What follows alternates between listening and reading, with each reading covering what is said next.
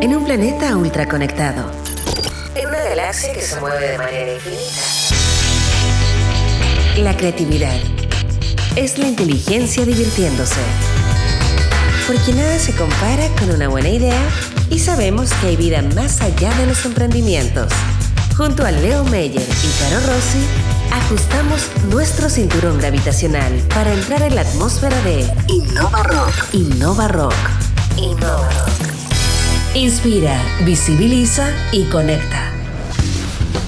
Soy Leo Meyer y junto a Caro Rossi estamos viajando a través del espacio sideral en esta nave Innova Rock a la que abordan cerebros altamente desarrollados y con contenido de calidad que ayuda a todos los terrícolas a aprender y comprender la importancia de la innovación. Y quien aborda esta nave hoy es un actor de profesión, escritor metodológico, sibarita costero y emprendedor de alma. El director de Sepúlveda Partners y creador de Pitch Method, Héctor Sepúlveda. ¿Cómo estás, Héctor? Bienvenido. Muy bien, gracias por la invitación. Muy bienvenido, Héctor. Eso del Jedi, eso sí, me tiraste una cantidad de años encima.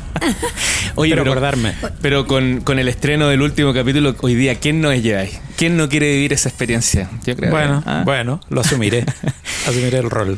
Bueno, pero Leo comentó que llevas años efectivamente compartiendo con emprendedores, siendo coach de muchos emprendedores y eh, a principio de año nos, envía, nos mandaste un audio, ¿cierto? Si no me equivoco, llegó un audio tuyo también acá al programa. Contando cómo eran los primeros, las primeras etapas de los startups y unos videos también. Sí, es que muchos de los próceres que hoy día uno saca como como ejemplo de emprendimiento. Yo los conocí porque éramos todos amigos en esa época y nos contábamos nuestras penas y nuestras durezas tratando de sacar adelante los emprendimientos. Así que la, gente de Corner Shop, Media Stream y todo, El todos aquellos grupitos que en ese tiempo no el ecosistema éramos contados con las manos nomás, con los dedos las manos. En ese tiempo, 2001 estamos hablando, o antes incluso.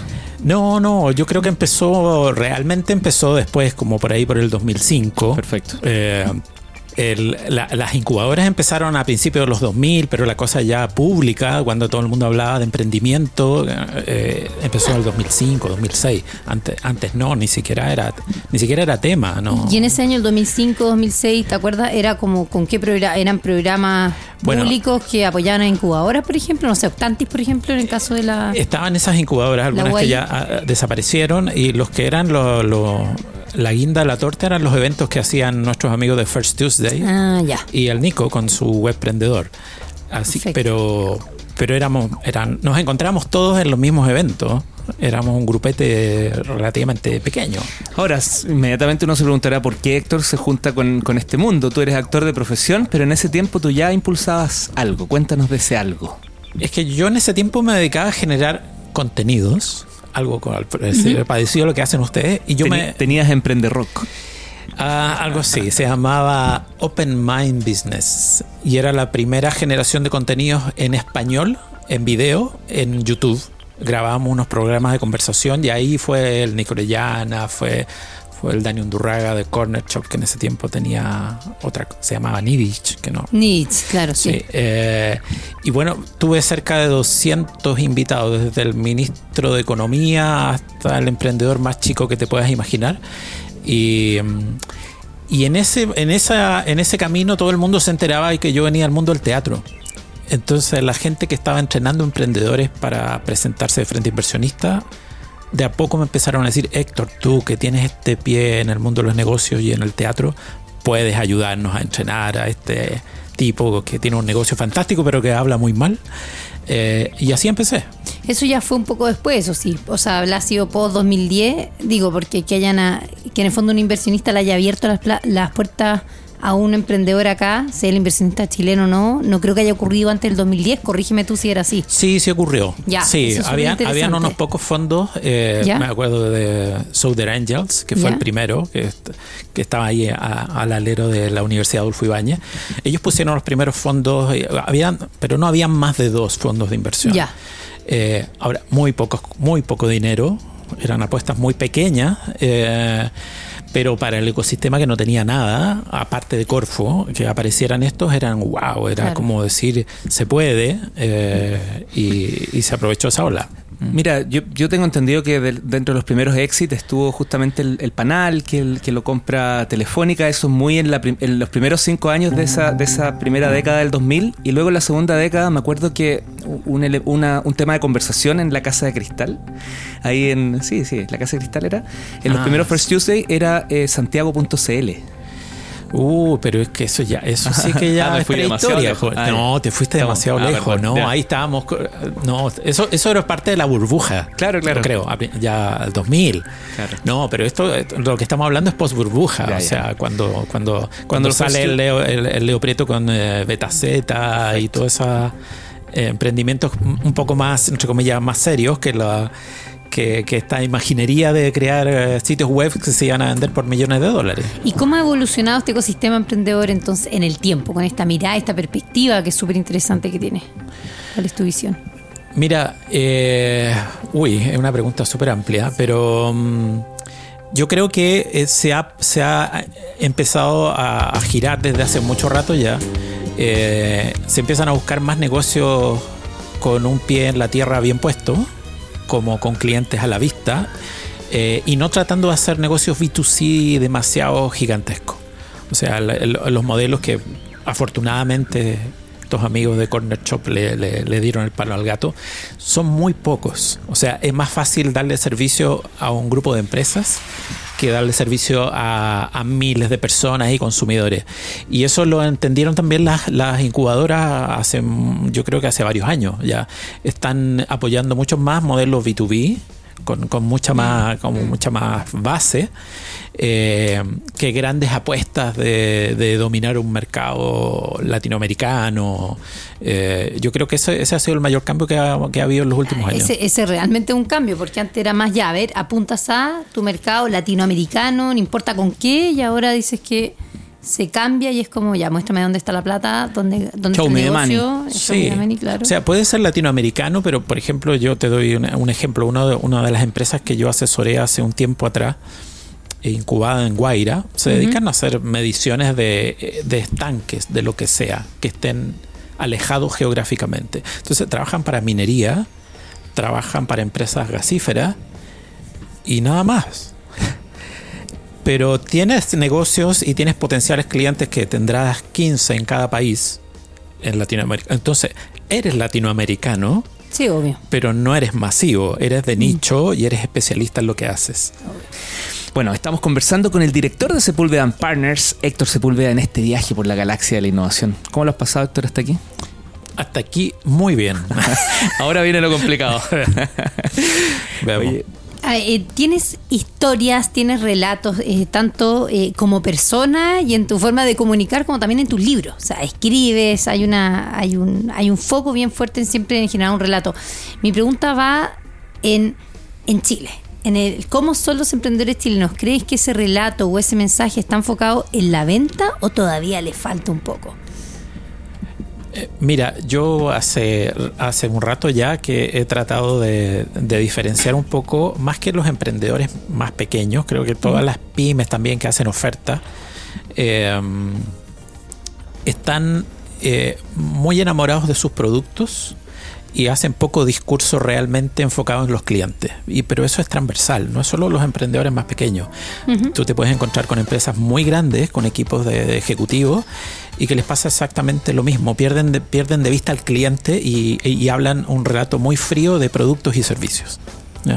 Eh, ahora, lo que, la- lo que ha ocurrido, eso sí, afortunadamente, es que se han ido dando cuenta que el relato es el que genera el vínculo con el cliente y están tratando de ponerle un poco más de disciplina. ¿ya? O sea, una de las cosas que yo predico en todas partes es que no tiene que seguir siendo un atributo de los talentosos, de los entre comillas, vendedores, a los que les vaya bien haciendo una oferta con un cliente. Porque esos personajes son súper pocos. O sea, los que venden de todo, yo creo que todos nosotros sabemos de algún amigo que tú le pones cualquier cosa y la vende.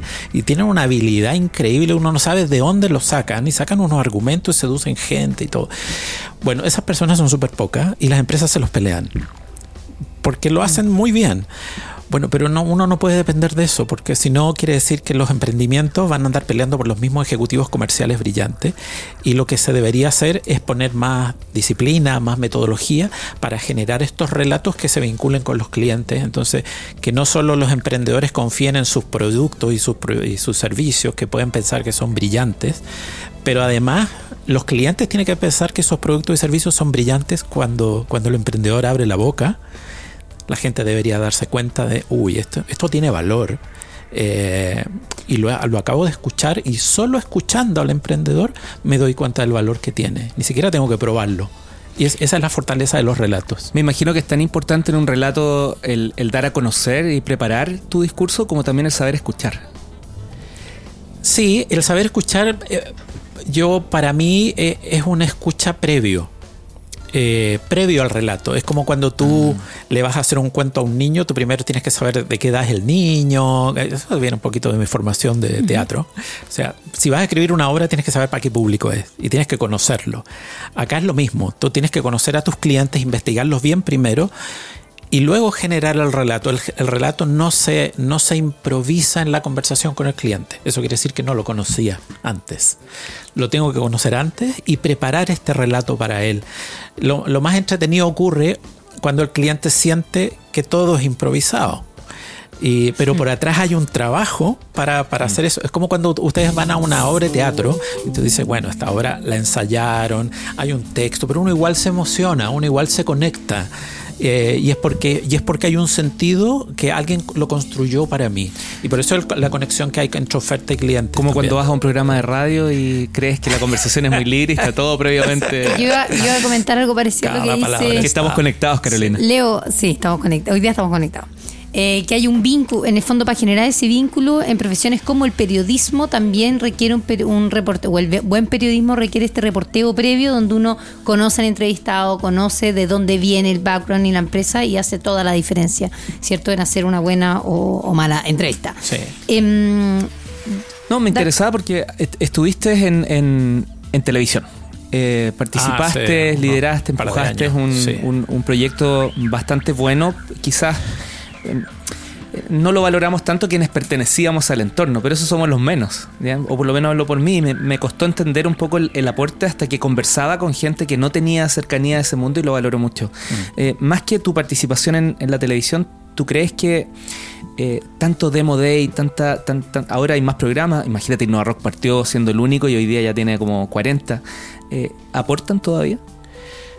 Sí, por supuesto que aportan, porque la, o sea, la gente se va involucrando en, en, nuevos temas, en nuevas necesidades, y el estar difundiendo este tipo de cosas te va actualizando. Es una, es una necesidad que tiene cualquier emprendedor y cualquier, cualquier eh, empresario, actualizarse de las tendencias que están, que están ocurriendo. Eh, específicamente en, lo que es mi, mi área, para muchas personas eh, lo que yo les digo de construyan sus relatos comerciales es una novedad. Piensan que es algo que, que te salió así nomás, uy, me salió bien la reunión.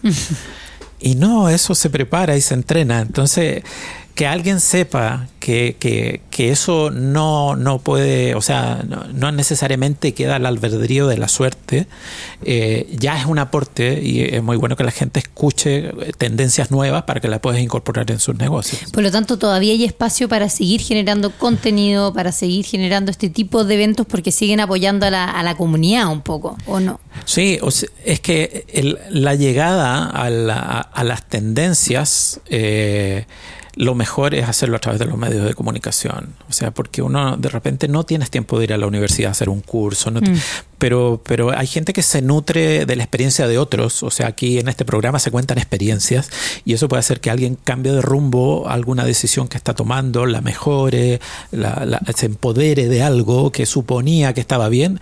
Escuchó a algún invitado de ustedes y dice, parece que voy por buen camino. Entonces, los contenidos que ustedes hacen son, son algo esencial para, para las personas que están desarrollando negocios. Por eso te invitamos, Héctor porque claramente es un aporte. El tema del, del, relato, que parece tan sencillo, o como tú decías, tan de la mano de depende cómo lo hace, no, mm. pues tiene toda una preparación. Al, más cerquita del final vamos a hacer una aula abierta, ahí te desafío. Bueno. Sí, pero tiene un método, que lo vamos también a, a profundizar un rato, pero tiene, confírmanos ahora a todos los auditores que acá hay un método eh, que se trabaja, que hay cierta estructura para poder armar buenos relatos. Bueno, yo después de varios años de escuchar relatos comerciales, ¿Ya? Empecé a identificar eh, un patrón en aquellos relatos que a mí me parecían que, eran realmente potentes. Y encontré un patrón común, independientemente de que el relato fuera para una industria o para otra cosa, o para un emprendimiento, por una empresa grande. Y eso lo, lo, lo- lo enmarqué dentro de una metodología que no es un copy-paste de nada, sino que tú pones tu negocio dentro del método y generas un relato de tu oferta de valor. Y eso lo he probado con cientos, de, ya, ya van siendo miles de empresas en distintas partes de, también de en Latinoamérica y en Europa, que ahora estoy viajando para allá mucho más seguido. Eh, y funcionan en distintos contextos culturales, para distintos mercados y en distintos idiomas. Es decir, una oferta de valor contada de una buena manera se puede entender en cualquier contexto. ¿En qué consiste? Ay, a ver, Leo, perdón, te interrumpí, pero es que me llamó la atención porque este es el uso del lado derecho, derecho cerebro, ¿cierto? que al final es como toda la parte más creativa, Sí. pero al mismo tiempo estructurarlo. Entonces, bueno, eso, eh, sé que tenemos que ir con música. ¿En qué consiste esa propuesta de valor además a la vuelta? Porque aquí tenemos sitios web, tenemos libros que se han desarrollado, mucha experiencia también. Estamos conversando con el director de Sepúlveda Partners, Héctor Sepúlveda, y vamos a seguir conversando con él porque en esta nave que sobrevuela la galaxia hay soundtrack. Héctor, ¿cómo fue salir al mercado el 2013 con un libro llamado Power Pitch Method? ¿Qué significó? ¿Cómo lo recibió el ecosistema emprendedor? ¿Qué enseñaste con ese libro? Ah, ahí, lo- Aquí está el otro. ahí está, ahí está el otro. Aquí está el otro libro. Bueno, no, pero el 2013 fue, fue una satisfacción bien grande porque fue reunir la experiencia de, la- de esos primeros años, eh, donde estaba esta teoría de que ciertos pasos y seguir cierta metodología te iban a ayudar a generar un buen relato comercial. Eh, y la pude comprobar y en ese libro aparecían los tres primeros casos de empresas que lo habían hecho y que habían logrado aumentar sus ventas gracias a la metodología. Así que fue un, fue un tema... fue, fue- fue un gi- o sea, fue, fue innovador en su momento, yo creo, ¿no? 2013 para Chile, ¿no? Para el mundo necesariamente. Sí, pero para fuera de Chile también. ¿También? ¿ah? Hay, hay muchos, tengo muchos lectores y muchos compradores fuera, porque las metodologías de pitch habitualmente están muy enfocadas en el pitch que busca inversión. En cambio, mi metodología es una metodología transversal de oferta de valor. Porque como yo digo, si te va bien en tu emprendimiento, lo más probable es que un 1% de tus pitch sean inversionistas y el 99% sean a, a clientes. Totalmente. Entonces, ese, ese es el foco que yo tengo, que es distinto a otros autores, eh, porque lo hago de manera mucho más transversal. Pero ese primer libro marcó obviamente un hito y hay mucha gente que me, que me, que me empezó a seguir y a reconocer por ese, por ese libro. Fue el motivo por el cual me invitaron al programa Pitch también, que se hizo en el Canal 13. Y eh, bueno, pero ahora estamos con el segundo. Te iba a decir eso, que un, inquieto como tú claramente podía sentar las bases. eh, eh, de- decir quién era Héctor para mucha gente que, que no conocía cuánto sabes, qué es lo que se puede lograr con un, con metodológicamente en un pitch, pero luego viene la necesidad de hacer un 2.0, o no sé si es algo completamente distinto. Cuéntanos un poquito de qué se trata el narrativa de propuestas de valor, que además acaba de llegar de la mano contigo dedicado para Leo Meyer, no para Caro Rossi. Bueno, vamos a tener que tirarlo a, a rifar No, aquí ah, con una moneda. Ya.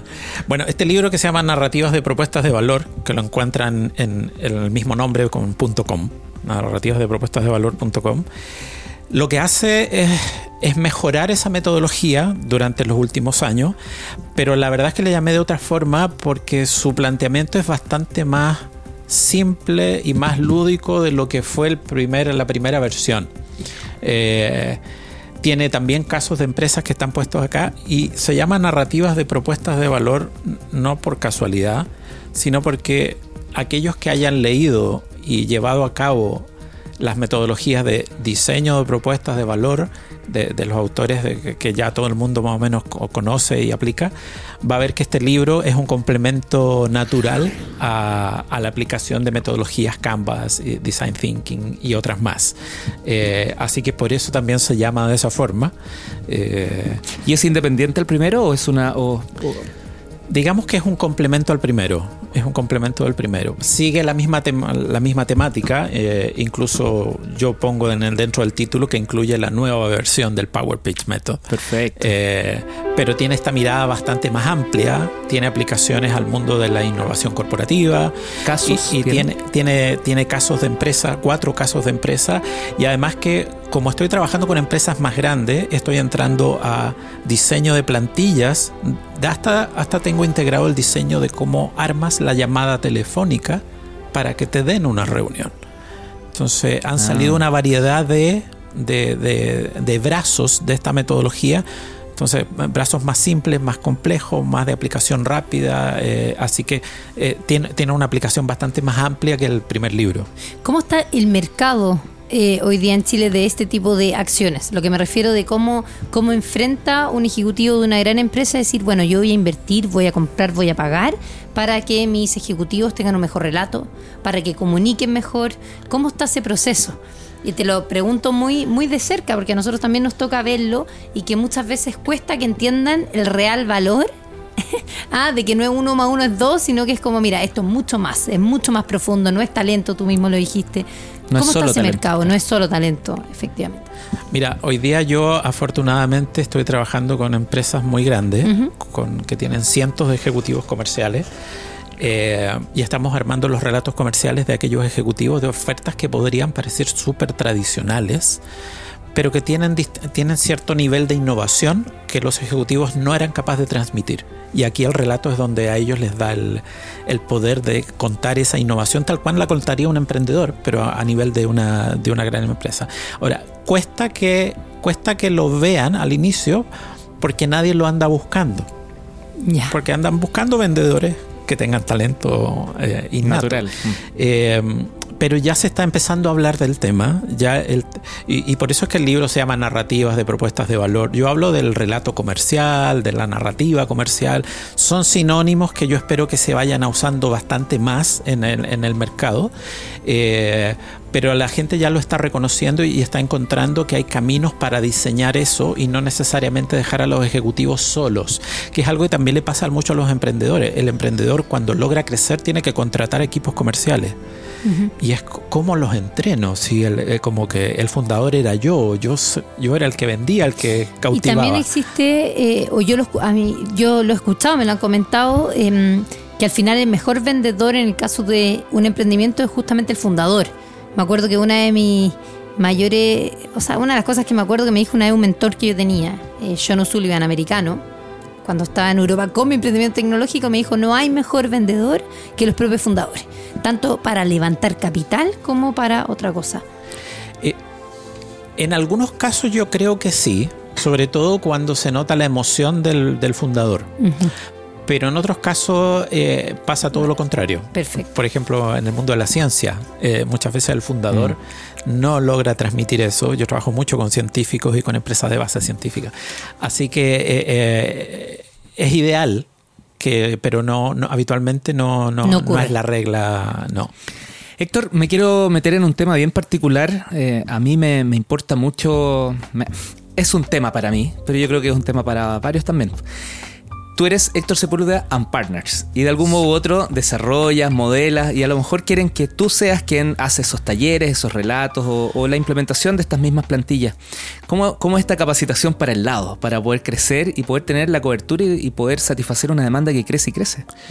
Sí, bueno, me, ya, me, puse and partners porque hace ya 3, 4 años que yo estoy formando a, relatores y consultores en esta metodología, porque obviamente yo no, no doy mucho abasto.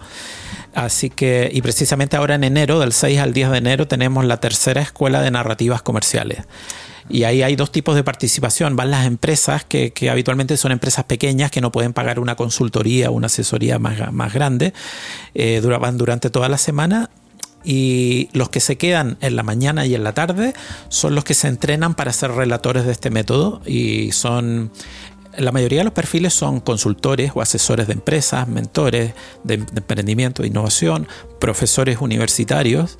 Y lo, y lo otro que me llega también son profesionales de cualquier empresa que simplemente lo quieren como un crecimiento profesional y, quieren sacar su certificación y, quedan certificados y autorizados para utilizar la metodología y todos los contenidos de estos libros como, como si fueran propios. Y sin prometerlo, pero también una alta probabilidad de que sea justamente alguien más cercano a ti en esta, en esta alta probabilidad que tienes de tener nuevos eh, necesitar siempre a más personas, probablemente. Ah, es que yo cuento con ellos para mis propios trabajos. Ah. Obviamente, de ahí me nutro de consultores cuando yo necesito, necesito personas que me acompañan.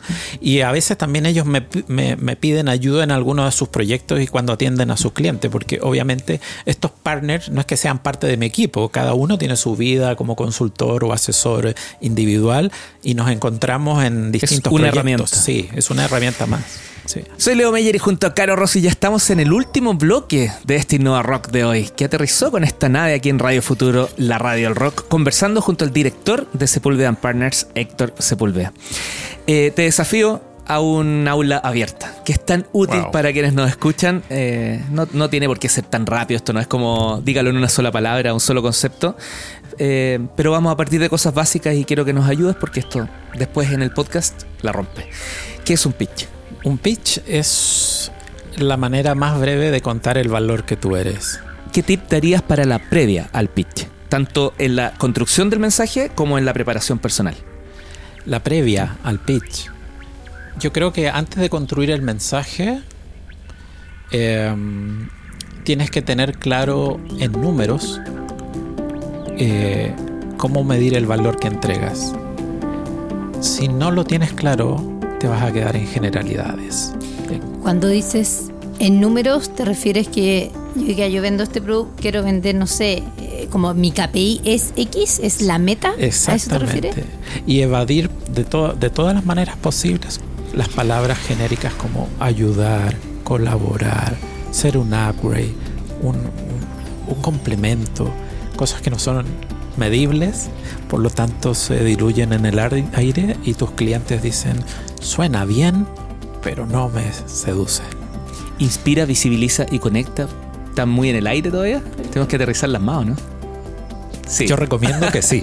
Este sería eslogan, no es pitch. No, es un eslogan, es claro, un eslogan. Ahí Yo estamos justificándolo, pero es un eslogan. Sí. Oye, eh, eh, ¿se dice pitch o speech?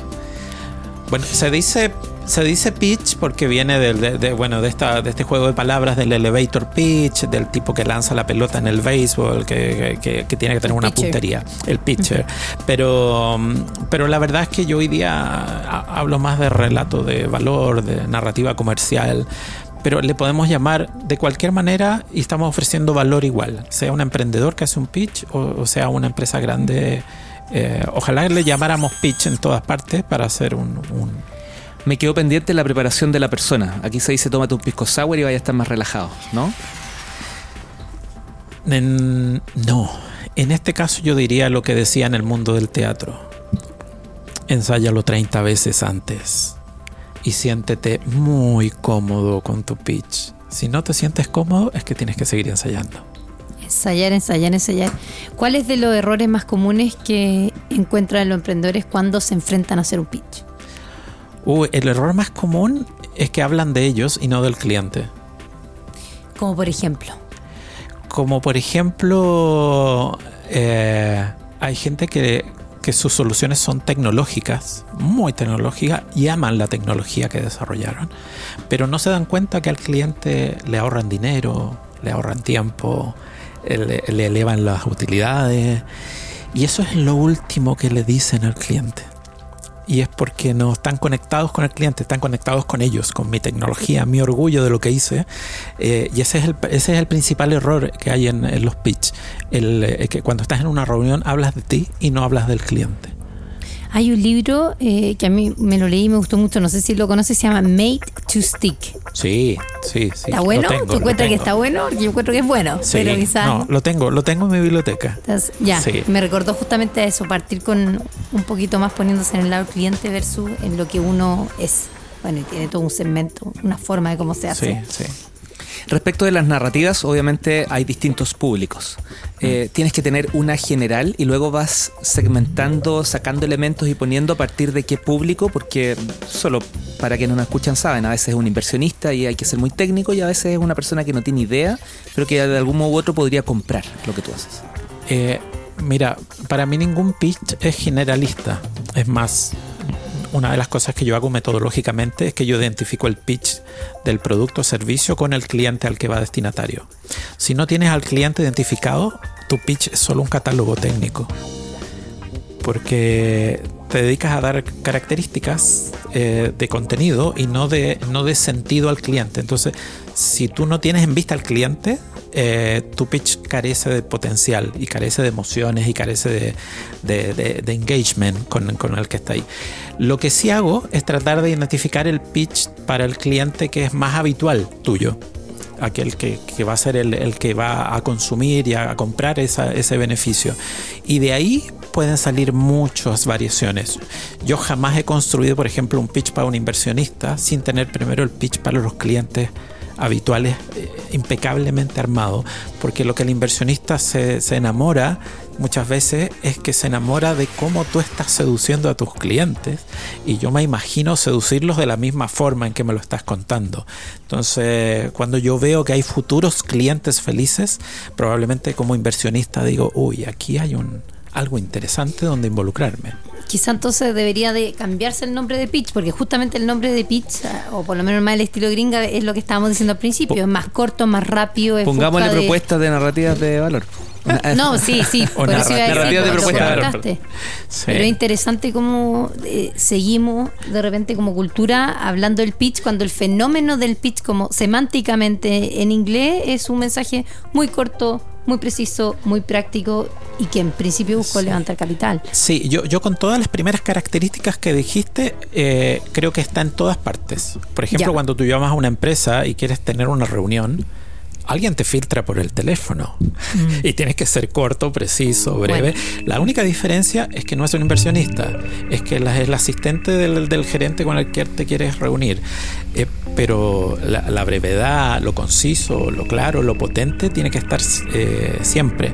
Ahora, lo único distinto que ocurre después para mí es que, es que las reuniones no duran dos minutos, duran 20, tienes un almuerzo. Eh, ahora, para mí eso también es un pitch en el sentido en que, um, en que el que se va después de una hora de hablar contigo tiene que saber claramente cómo contar lo que habló contigo en dos minutos cuando vuelva a su oficina. Eh, y, eso también es una habilidad del, que hace la oferta y el que construye el pitch. Esos espacios de extensión, por ejemplo, un el, llegar al almuerzo, ¿cierto? Estar caminando con el cliente al lado, llegar a sentarse, eh, que ocurre mucho en muchos países emergentes, por ejemplo, América Latina, mm. donde es normal que las reuniones duren más de 40 minutos, donde uno habla al almorzar. Esos espacios como muertos, entre comillas, más sociales, eh, ¿cómo lo ¿Te ha tocado también trabajarlo? ¿Has pensado en trabajarlo? Sería súper interesante. ¿Cómo comunicamos en esos espacios?